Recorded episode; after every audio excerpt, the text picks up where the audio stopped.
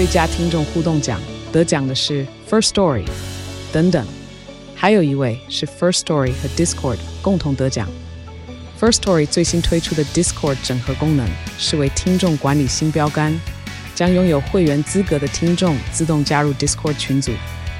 这不仅减少创作者的负担，也为听众带来丰富的互动体验，获得全台 Podcaster 一致肯定。体验这个惊人的功能，立刻点击叙述栏链接，让你与听众互动更上层楼。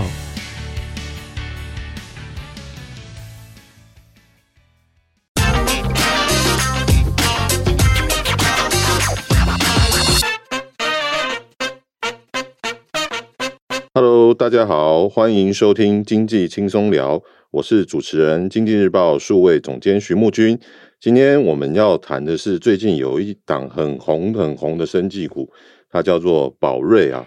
宝瑞啊，它最近因为这个胃食道逆流的药品啊，外销美国市场哦，相当的看好。那法人估计啊，今年全年它的每股获利上看四十五元啊。那最近在这个利多激励之下，它三月二十九号的时候，股价一举冲破这个之前这个新药的浩鼎公司它的一个二零一五年所创造的七百五十五元的这个障碍哦。那它不但是生技股王哦，然后在那一天同时突破浩鼎障碍之后，它也成为这个新药股创下了一个最高的历史价。那成交量呢，也是非常多的人在买这档股票哦。那下一步呢，我们将看到说，生技股过去哦，最高价是晶华光学哦，它以前是生技，也是生技股王哦，它曾经有一千零二十五元哦，那也是形成一个，那现在宝瑞是七百多块，那它要到上千元变成千金股，甚至突破精华光学哦，这到底有没有可能哦？那我们今天很开心的邀请到呃经济日报的资深记者谢伯宏。来跟我们大家聊一聊，那我们欢迎他来到我们今天的节目。哎，各位听众朋友，大家好。哎，主持人木君你好。哎，伯宏好。我们今天这个啊，宝瑞啊，最近是我们这个生计最热门的一个话题哦。那我们就是想谈一谈哦，其实生技业最近好像看起来又开始要跟过去不太一样哦。就是从这个宝瑞它变成生技股王之后啊，那其实我们可以看到，最近这个财报公布，我发现生技股。其实去年获利都还不错哎，那从宝瑞然后带动的这些呃生技股的一些盛况哦，不晓得你怎么看现在这样子的现象？是，呃，去年生技股哦，呃，获利表现很好的公司还不少哦。我们就讲说他们的公司 EPS 超过十块以上，等于是赚超过一个股本的公司，最起码有很非常非常多家。那我大概大概可以归类一下了哈，呃，去年获利可以赚超过一个股本的公司，它大概有几个不同的分类哦。第一个就是我们叫做眼球概念股啦。我想大家各位都很知道，说大概每年哦，大家要公布获利的时候呢，有几家是要跟做眼睛有关系的一些公司呢，它的。获利表现都特别特别厉害哦。那个当然头号就是金硕啊，它它是做隐形眼镜的，可抛弃式的隐形眼镜。那另外做叫做精华光学哦，啊，另外还有四阳哦，去年上市的四阳。另外还有一家叫亨亨泰光哦。那这这几家当中呢，大概金硕它去年的 EPS 有到二十二块以上哦。哇，呃，金华光学也有二十块。那去年上市的世阳也有十一块，那亨泰光哦也有十块。那前两天前几天公布的那个大学光，它不是制造的，它是做那个眼镜通路哦，那个镭射手术的哦。对，它公布的那个 EPS 也有到十块，所以大家只要记得啊，只要是跟做眼球有关的公司呢，大概普遍来讲，他们的获利表现都非常非常突出。是。那另外一个是去年这两年，呃，有有有有几家公司呢，他们的获利表现也特别好。不过今年恐怕也要开始要担心一点，那就是防疫概念股的公司。我们头号公司叫做泰博哦哦，泰博原本大概是做那个血糖测试的，对。可是他前两年就是因为疫情的关系，他们开发的快筛。抗原快筛的东西哈，不仅是到外销的时候表现非常好，他在国内去年前年哦，这获利大爆发，尤其到去年年中的时候，我们政府因为台湾疫情突然大爆发，所以政府紧急要跟国内去采购哦，征收很多那个抗原快筛的试剂，那所以这个带动泰博，它去年获利哦到三十六块。哇，大概应该是去年的生技股里面哈，那个 EPS 呃赚最多的一家公司。那、嗯嗯啊、除了这个之外，像昨天公布的那个宝林富锦，宝林富锦是一家药厂，可是他们有做快筛，所以他昨天公布他的那个 EPS 也还可以啦。哦，嗯、他说呃，他的获利还是创新高。另外还有一家叫原点奈米，哎，哈，这家公司它也是做检测相关产品，它也是受惠对疫情的关系，所以去年获利也非常好。那除了这个做快筛的之外，其实去年也有一档，他们是受惠疫情，但是它不是快筛赚到，它是保健品有赚到。嗯，哦，这家公司叫生展，南部那个森达集团的关系企业叫生展，是啊，生展它去年的 EPS 有十一块。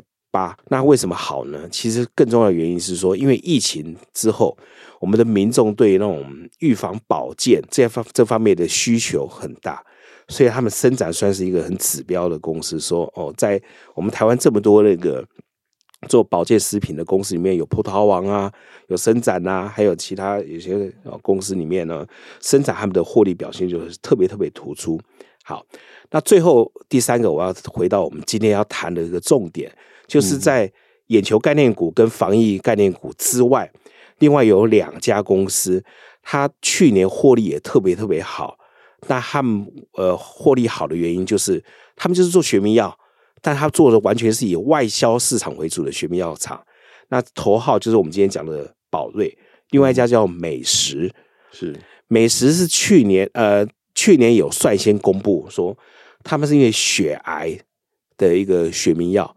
然后外销到美国哦，然后但呃，除了去年有有带动之外，就是今年的那个整个出货会更加成长。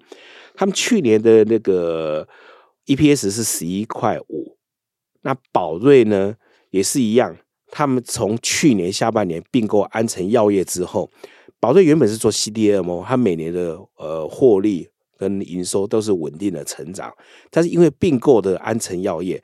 安诚药业本身公司股本比那个宝瑞更高，它营收有比那个宝瑞更大，然后公司有很多产品，宝瑞就越吃下安诚之后，他就拿到一个我们叫做重磅的学名药，哦，呃，叫做那个治疗那个胃食道逆流的药物，哦，让他们去年的那个 EPS 可以达到十八块五，然后光是今年前二月哦。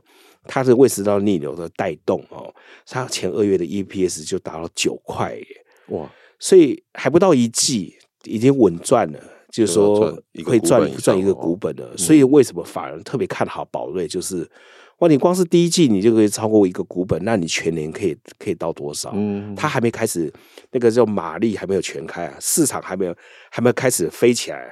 对，所以就所以难怪有人呃，法人就提到说，哦，他们获利今年有没有机会可以赚到三十五到呃四十五四十块之间？所以以这个情况来看的话，其实像我们刚刚你提到的哈，其实像生技股获利比较好的，通常都是像跟眼睛有关系。对，然后其实药品比过去是比较少沾到比较少大获利的情况。对，那所以今年宝瑞的这个状况。也是生技业，等于是说药品业，它有了一个新的发展，一个新的出口，对对对对对，嗯、其实是这样，因为台湾本来的药厂产业发展哈，制药业产业发展都是以学名药为主，中化、永信、森达、信辉这几家老牌的学名药厂，他们呃过去呃几乎都是以学名药，有尝试想要发展新药，但会发现做新药的那个失败几率还蛮高的，而投入成本更大。还有当然后来就为了要还是要捍卫大概现有的股东的权益，所以后来他们在经营方面就相对比较保守。嗯，但是这个这这几家那个老牌的学名药厂跟现在的这几家宝瑞啊、呃美食这几家那个呃算算是最近这十年来新崛起的学名药厂有什么不一样呢？因为老牌学名药厂其实他们毕竟它还是呃可能有八成都是以八成以上哦，都是以台湾市场为主。而且是靠健保的这个为主。嗯、那他们公司也想要努力要做外销。啊，但是其实好像比较没有像宝瑞，他一开始就定位我这是只做外销的，嗯，哦，那个宝瑞的董事长他是盛宝熙，他们其实比较没有那种过去的产业包袱，他想要冲外销，他就拼命冲；他想要并购，他就拼命去并购。但是可能我们其他的药厂呢，他的考量就很多，他如何能兼顾到现有的股东的。每年的那个获利不要受到侵蚀，所以他如果要做对外的拓展的时候，他们会考虑是真的比较多一点。嗯、对，哎、欸，所以我觉得圣保熹这个人是蛮有意思的哦，其实大家蛮想要了解的。是，是，是，呃，我们经济日报数位订阅哦，最近博鸿哦，它其实都有出相关的企业故事哦。那像我们最近有出一篇宝瑞突破号顶障碍哦，那下一步能不能超越？这个精华的一千零二十五元的障碍，在我们的这个数位订阅里面哦，呃，都有相关的内容。那欢迎大家搜寻关键字去看更多的内容哦。那接下来我们就想要了解，就是说圣保熹这个人哦，他到底是怎么样一个背景哦？那他为什么就像刚刚博鸿讲的，他会跟国内其他药厂不一样哦？那他的一些思维思考点是在哪里？圣保熹这一位。呃，企业老板呢，我在我看来也是觉得，我个人觉得也非常好奇哦，因为他本身并不是制药背景的，嗯，他本身不是做学药的，他以前呃算是一个小留学生哦，他算富二代吗？呃，说富我我不敢说，但是这样子啊，因为他家族最主要是因为他爸爸以前成立那个叫做和安行。算是做药品经销代理，对。那一般在台湾做药品经销代理呢，普遍来讲，他也不需要挂牌，所以大概他也不需要打品牌，不用做行销，嗯。所以那个知名度，事实上大部分人并不知道。但是听说他是台湾算是蛮大的一个那个本土的药品经销代理商啦。哦，圣保西本身他以前他是小留学生，他是到国外去念 NBA 的，嗯。哦，所以他本身他的学历。他跟做药的是无关，嗯，那一开始呢，他呃学校毕业的时候，他也不是做药的，他哦，他这个人很有意思，他做了以前做的事还是做一些做跟那个演艺人员有关啊，当那个演艺人员经纪公司。做的是做的是娱乐相关的这个行业，是哦，对对对对对，所以他本身长得也蛮帅气，长得也很帅啊，个性，所以他是要做幕前还是幕后？呃，幕幕后了，幕后，他本身还是做做老板的，但是他有没有做幕前？这个我下一次来问问他看看了。对啊，对啊，对，因为以他的条件绝对够，没错，没错。嗯，但他的过程是这样，因为他其实好像是一一九九五年的时候，因为他爸爸过世，那家里面他到他这一代只有只有他跟他姐姐两个，所以呢，他就。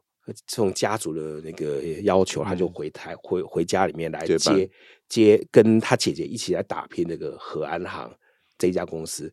那现在是他姐姐来当和安行的总经理啦。然后这个圣保熹后来想说，那我想就是说出来做那个药品经销代理之外，我想要自己成立一家药厂哦。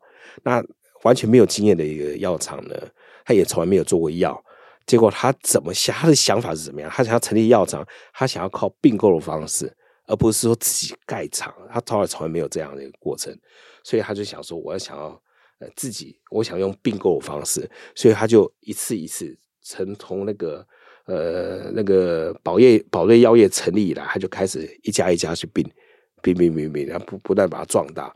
他他曾经有讲过，说说，哎、他当初要并那第一家药厂的时候，他连工厂都没没没进去过，什么机器设备什么都搞不懂，所以他就只好一直问啊，就不断问不断，然后再去问哦，然后找到对的人。但是这个一路过来，我觉得这也基本上也算是很传奇啦。为什么知道？因为其他药厂也想说，哎、我们是不是要并购？哦，在台湾，呃，台湾人其实并不擅长并购，至少在制药业并不擅长。对，哦，因为大家觉得说，其实。去做一些海外并购，大概时间会有七八成都是失败的。可是圣保西这一点，他就不晓得他为什么有这样一个天分，或者他有特别独到的一个厉害的地方，他就不断并购并购，然后开始不断壮大自己。你看嘛，到去年的时候，他居然并购了一家是比自己公司规模还大的安诚药业。对，哦，而且另外一点可以可以值得来提的是说，我们早期提说我们呃我们台湾人在美国哦有所谓的学名药四大天王，四大天王里面到现在为止哦，除了许兆辉之外，其他三个要么三个他们的天王，要么就是他们的工厂已经被那个圣保希给并购，要么就是现在跟他合作。嗯，哦，这里面这个很有意思。嗯、像去年安诚药业的一开始的老板叫陈志明，哎，陈志明在以前美国大家公认他叫做药王，他以前那个在美国做学名药界的那个地位大概仅次于赵宇天。嗯，但是他也是一个大家公认是一个很厉害做学名药很厉害一个台湾人，但是他竟然愿意把安诚药业卖给那个圣保西。那照圣保西的讲法是说，其实他已经跟那个陈志明谈了很多年，最起码四五年以上哦。然后去年除其实除了并购那个安诚药业之外呢，圣保希安那个宝瑞他也另外并购了一家叫做喜康，这一家后来把它改名叫安那个宝瑞生技。这是一家做蛋白质药的那个工厂公司，然后在并这家公司的时之前呢，他先跟我们这个学名药的另外一个头号天王叫做赵宇天，我们来合作，我们先共同来合作之后呢，我们再一起去并那个喜康，然后把它改成那个、哦嗯、那个呃安诚生技，所以圣保西这个人是真的是有一个非常独到。有他的厉害的地方，这一点我觉得后续其实我们还可以继续去 follow 他到底还有什么厉害的地方。嗯，可是就像刚刚我们讲的哦，那呃圣保西他都是并比他大的公司，对。那问题是，是他并来之后，其实获利还不错，对。那这些公司他们不会后悔吗？这个是怎么讲？我我举那个安诚药业这家公司来讲哦，陈、嗯、志明他当初其实他在美国已经赚。很多钱了，后来他回台湾成立安诚药业，其实还有另外成立一家叫安诚生技。安诚生技是做新药开发，安诚药业它成立的一个目的，其实是希望说他来攻进军美国的我们叫做 P four 的那个市场。P4 的意思哈，我用最简单的讲法就是说，它就是指那种原厂专利新药已经要过期之后。那美国 FDA 允许，如果学名药厂你能第一个在那个学呃原厂专利药过期之后拿到那个进入市场的话，我们这个叫 Paragraph Four，它就是一个专利后期后专利后期过期后的第一项那个学名药如凤，我会给你一个保障的那种独卖的一个时间点，大概到几个月几个月。嗯，陈志明当初成立安诚药业的时候，只是看好这一块。所以，其实安诚药业早期成立的时候，其实他靠 P four 的这个药呢，其实他赚了很多了。可是后来美国的市场环境有变化，对于 P4 的学名药这这个这个那种市场的诱因已经慢慢有缩小了。所以陈志明慢慢就觉得说啊，这个已经不够他赚，他看的不够大。那安诚事实上到现在为止，他的药证还是目前全台湾最多有美国药证的那个一个产品。可是站在那个那个呃，陈志明他的高度，他已经觉得说，嗯，够了，我不大想玩了。哦，我跟上次记者会好像听他说，他想退休了嘛。他想退休了，哦，真的，真的退休就是。呃，其实我不大相信，没有啦，应该这么讲，他的安诚生计，他对生计这一块，其实他应该还是在鸭子划水，在默默耕耘啊。对。但是对陈志明来讲，以他的高度，他觉得安诚药业来讲，他有点不呃，应该觉得说。他可能以他高度，他觉得不想再花太多的琐碎的一个时间去怎么去经营。可是对于一个只有四十几岁的那个圣保西来讲的话，那对他来讲这是一个机会啊。虽然因为两个人位阶是不一样，他透过宝瑞在并购安诚之前，他已经有其他很多厂了，包括加拿大 GSK 厂，包括台南的那个厂，他可以把借重安诚的。药证跟安诚现有的生产线，他把它整并起来之后，他再重新来调整，把比较有竞争力部分，他重新再把它推出，就好像我们的胃食道逆流的药。可是如果针对那个毛利比较不高的部分呢？诶，他就慢慢就退出。比如说，好像今年到四月份就会有一个药，他就把它收起来，他不做了。哦，当然也有把一些原本属于安诚的药证，我们看看要把它移到宝瑞其他厂去生产。嗯，所以因为它本身已经那个工厂已经够多了，所以它可以把这个安城把它整并在的时候，它再重新再把它整顿。嗯，因为如果换成以前的陈志明的话，可能他觉得这件事情他比较已经没有那么多心思想要做这件事情，但是对圣保时来讲，呃，他觉得这个他可能比较想做研发，他不想管制造这一块。对对对对，对陈明仁来讲，是他其实更大兴趣如何再去研发新的产品。可是对圣保时来讲，他站在他的公司来讲，如何去。把它的生产重新再规划，然后重新销售，因为安诚本身在美国也有销售的团队。那这样子的话，原本那个圣保时就说：“哦，原本我要做双引擎的策略，我一方面做 CDMO，我一方面做销售。可是销售占它跟 CDMO 比重，它只是一个一个小的小咖。但是如果把那个安诚药业表并进来之后，它在销售药品这一块，已经可以跟 CDMO 这一块变成一个两双引擎两个支柱了。”那像我们刚你刚好提到这个 CDMO 哦，那其实 CDMO 好像是现在我们国内生技业也一直要往前的一个趋势哦。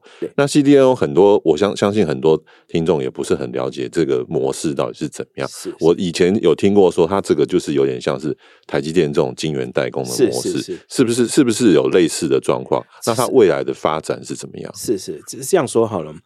呃，CDMO 的全名哦，叫做委托 C，就是 contract 委托嘛，哈、哦，嗯，委托开发这个制造服务，哦，那确实是有点像台积电模式。那最早喊出 CDMO 的这个概念呢，是那个台康生技，他在二零一零年，呃，二零一二年我忘了啊，要成立的时候，他就也是一样，就是他是也率先喊出说我要做那个。呃，双引擎策略，我一方面做 CDNO 的接单，一方面去去研发那个生物相似药，所以是台康生技他们率先喊出 CDNO 这个这样的概念。嗯，但是这个制药业的 CDNO 跟那个其他行业的那种代工概念比较不一样，是说，因为我们呃在制药业里面，在制造的每一个环节，其实它还是有它的不同的门槛。举例来讲，在疫苗产业来讲的话，哈，早期的那个国光生技。他们只能说哦，做充填代工，就是别人别家把那个疫苗的原液交给国光生技，然后他们再把它把它怎么充填到那个他们的那个注射剂里面。哦，这边这叫充填代工，可是后来国光生技慢慢的那个整个技术层次提升了，所以他们也可以自行开发原液，原液就是我们制药也叫做原料药啦。嗯，所以原料药跟制剂事实上是两个不同的公司、不同行业在概念在进行。嗯，那所以再回到 CDMO 来讲的话，也是一样。所以在制药业里面，整个生产的流程其实它的流程其实还不少了。嗯，然后从上游。那个的开发，然后到那个制成的开发，然后再到充填的部分。像台康生技，它目前也没有做充填，它只是做园艺。光是园艺的部分，又有分细胞，又有分哺乳类动物的一种培养，所以这个概念不一样。所以它的本身在制药业 CDMO 其实它的门复杂门门槛跟那个复杂度其实还蛮高的。嗯、是那。很多哦，那这样回到说，为什么 CDMO 这个市场是有呢？有这个机会，其实因为很多公司哈，我们不要讲台湾的很多公司，说什么新药研发公司，公司规模小，但是它第一个时间也还没到，第二个它也还没有那个资金、那个实力去生产。可是它在临床试验阶段呢，一个临床一个药物做临床试验要十年的时间，它做临床试验所需要的药物从哪里来？它就会去寻求说那种专业的。的药品的生产公司，也许像台康，也许像宝瑞，也许像中裕，我能不能请你帮我来生产我在临床试验阶段所需要生产的那个药物？嗯，好。那在国外呢，现在也慢慢成为趋势哦。包括日本，包括美国，有很多公司呢，他愿意花更多的心思去做研发，他慢慢就把他的那个生产部分，我能不能委托出去？哦，那举例来讲哦，日本。呃，他是说，哎，我们准备希望说花更多的资源去做细胞治疗的研究。那我原本已经有很稳健的获利的这些传统的药物，不管是化学药物或者说是蛋白质药物呢，呃，我们保留专利就好，生产的部分能不能慢慢就就交给别人来做？所以这个就有机会了哦。所以 CDMO 这它的市场机会在就这这个地方，我们台湾就是看准了现在的机会，现在也想做。可是台湾并不是做 CDMO 最早的，其实在十几年来哦，在欧洲。也本来就现在全世界前十大 CDMO 厂里面，其实有一大半都是在欧洲啦。对，那最近这四五年呢，在亚洲有两个国家 CDMO 也崛起哦，一个就是韩国啊，另外一个就是中国大陆。他们韩国也好，中国大陆他们的 CDMO 厂现在也已经排名到全世界前五名了。所以台湾这个时间要做 CDMO 呢，你想要变全世界前十大哦，呃，有挑战，有难度。对，哦，但是呢，我再回到我们今天讲的主角，我们宝瑞老板呢，他就有这个好语，他就说他们想要变成全世界前十大的 CDMO 公司。嗯。哇，那以他现在的规模，你觉得？有机会吗？呃，很有机会，很有机会。为什么知道吗？嗯、因为其他公司在做并购的策略，实际上都很保守。我们讲台康吧，台康呃，目前为止没有真正去并购过。虽然说他们可能在评估哦，所以他们就想要靠自己建厂，自己来壮大自己。但圣宝熙、宝瑞这家公司，他们做法，他们就是靠并购来壮大自己的规模。他们去年营业额，宝瑞去年的营业额，我看一。百零四亿元哦，台币哦，你换算成美金是三点四亿美金。对，但是你知道吗？现在全世界前十大的 CDMO 的公司呢，排名第十名的德国公司叫 Anova 哦，它去年的营业额大概就是八点五七亿美元。嗯、那圣宝熙现在保瑞现在是三点四亿美金，那。我我年去年底，我跟那个宝瑞做专访，圣宝熙做专访，说你看我以我们公司一年并购，然后整个业绩成长如果有七成的话，那这样子要变成全世界前十名公司，好像也不会太难啦。哦哦哦，他有这个雄心壮志啊，他觉得要成为全世界前十大的 CDMO 公司，其实。如果靠这种持续并购的话，是真的还是有机会的。嗯嗯嗯。那所以说，他以他现在这个目标，他已经喊出说要做前十大的话，对。那他现在的这个营业额的话，很快就可以倍数成长，两倍成长了。呃，要倍数成长的话，要靠机会啊。嗯。因为前几天那个法说会的时候呢，他是说啦，呃，今年的业绩成长目标，他是还是看百分之二十两成啊。嗯。两成是保守看法啦，嗯、因为怎么讲，光是靠他公司的本业部分哈，他业绩成长两成是没问题的。但是他去年并购安诚药业的时候，是让他的业绩是倍数成长的。所以如果他让他翻倍成长的话，想呃想必他应该还要继续寻找那个并购的一个新的机会。是，那他说会。我们今年就是会在做并购，嗯嗯嗯嗯，对，所以，我们圣宝熙算是现在生技的并购天王了，是真的是是是的并购天王，是是是。嗯、那接下来我们再聊一下那个，其实他最近还有一个另外一个很很有趣的话题，就是说，嗯、呃，大亚这家公司啊，嗯、好像是因为这个宝瑞它的股价上涨之后，对，然后大家就说它。哎、欸，受受益最深啊，变成是受 惠股，变成是宝瑞概念股啊。那你可以谈一下他们两家公司之间的关系是怎么样？是是是，那个大雅的董事长为了为了这一题哦，那一天刚好有碰到社保系，我们正好问他说：“哎、欸，你们跟大雅到底是什么关系？”嗯，他说没有，这个说我们跟他们是一点五代的那个交情啊。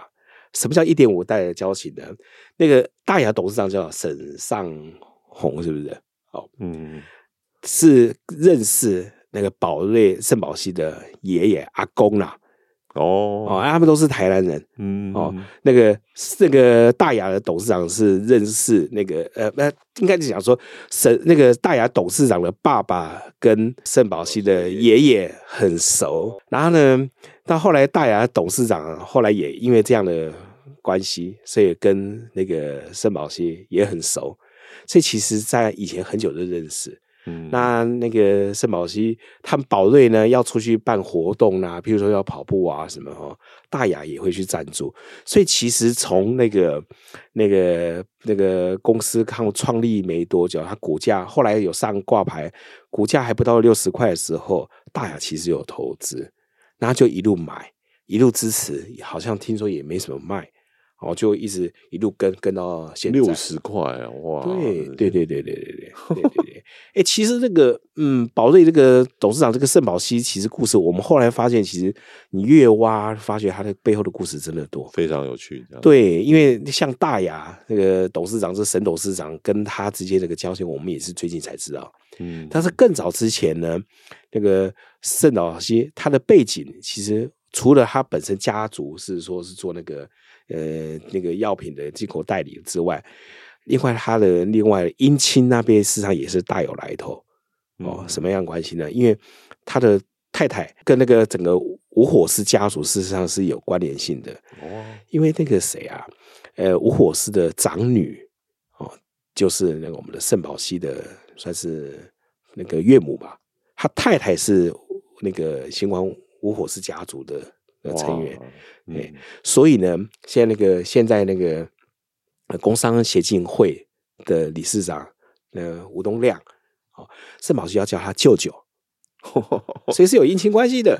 所以那个谁，呃，星光那个不是不是星光，是台新，是不是？事实上，他们那个吴东亮是他一直都很支持，嗯，那个宝瑞的药业的发展，知道吗？所以这一点我发觉说，哦，那个不简单。原来其实他背后的那个渊源其实也也对也不少。其实他背后的条件非实力非常坚强。对对对对，嗯，我我这边可以回过来然后我我其实我特别注意到一个事实哦，宝瑞就是这一阵子股价还不是很高吗？那我们帮他说，哎，恭喜啊，你成为股王了，你们公司变成升级股的股王了。那他说什么？他说其实我没对那种变成股王，我我没有那么在意啦，我比较在意是我的市值能变第一啦，我市值。人最高的话，这样我还是会吸引外资来来多关注我们啊。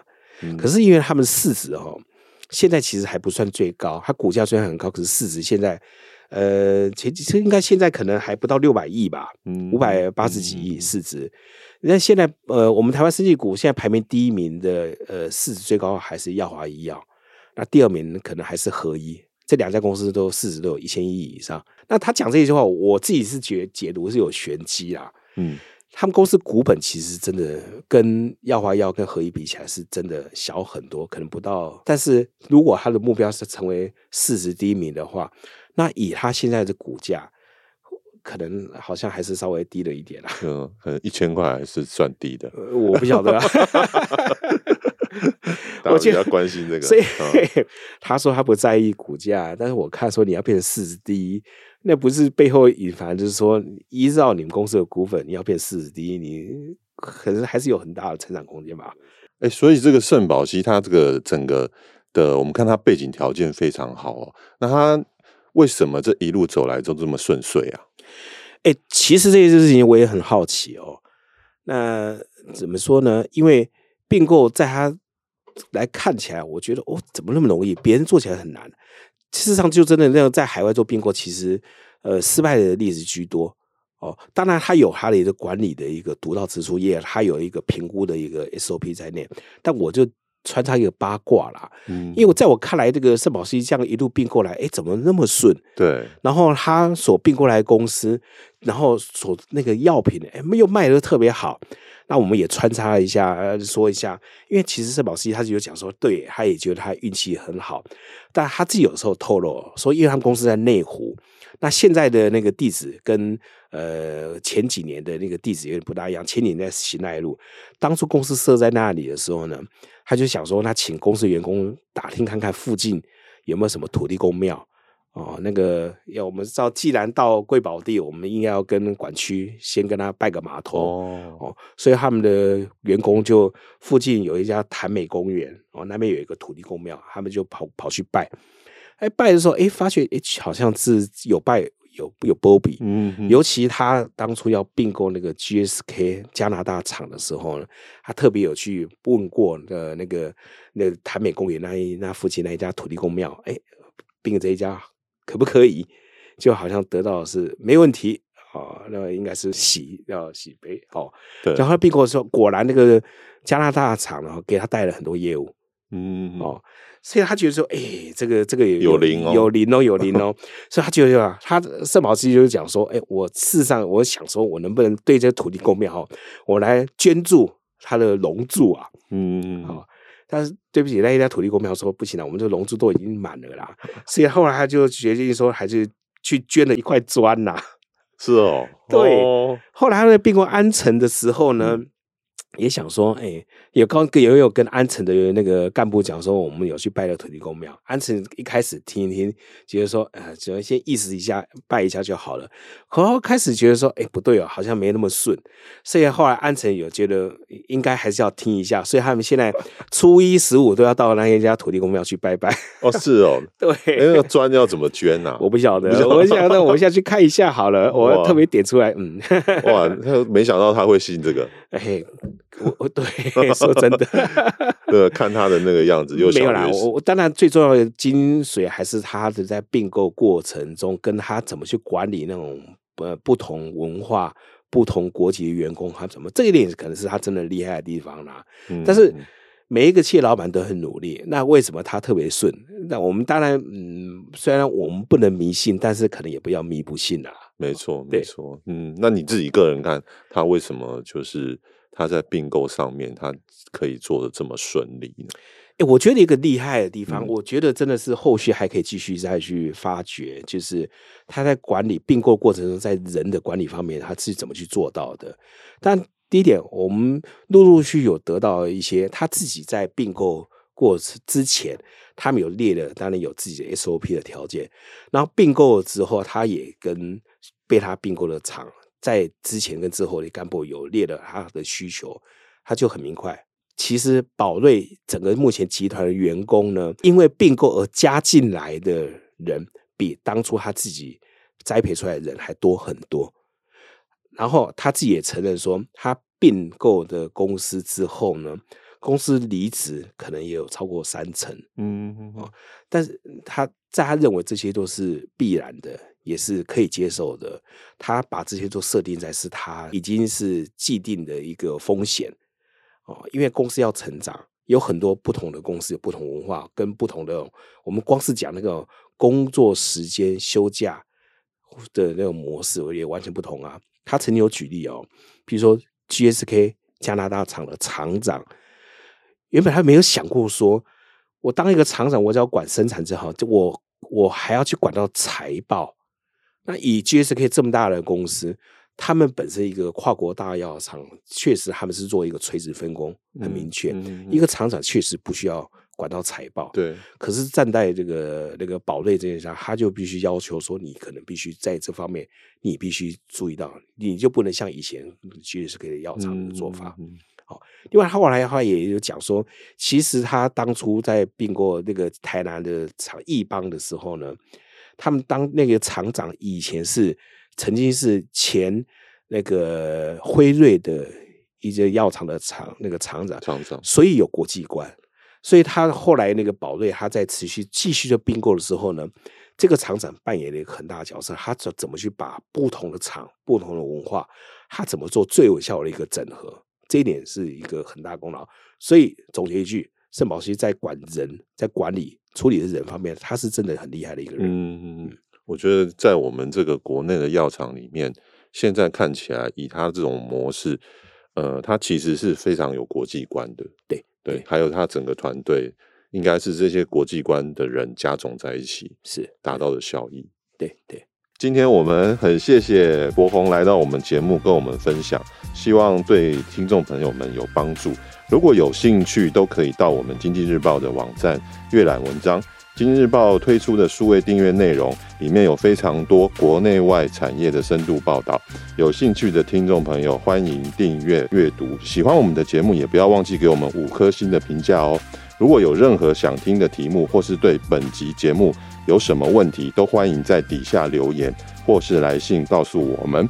谢谢，谢谢博宏今天来到我们节目。好，谢谢主持人，谢谢，谢谢各位听众。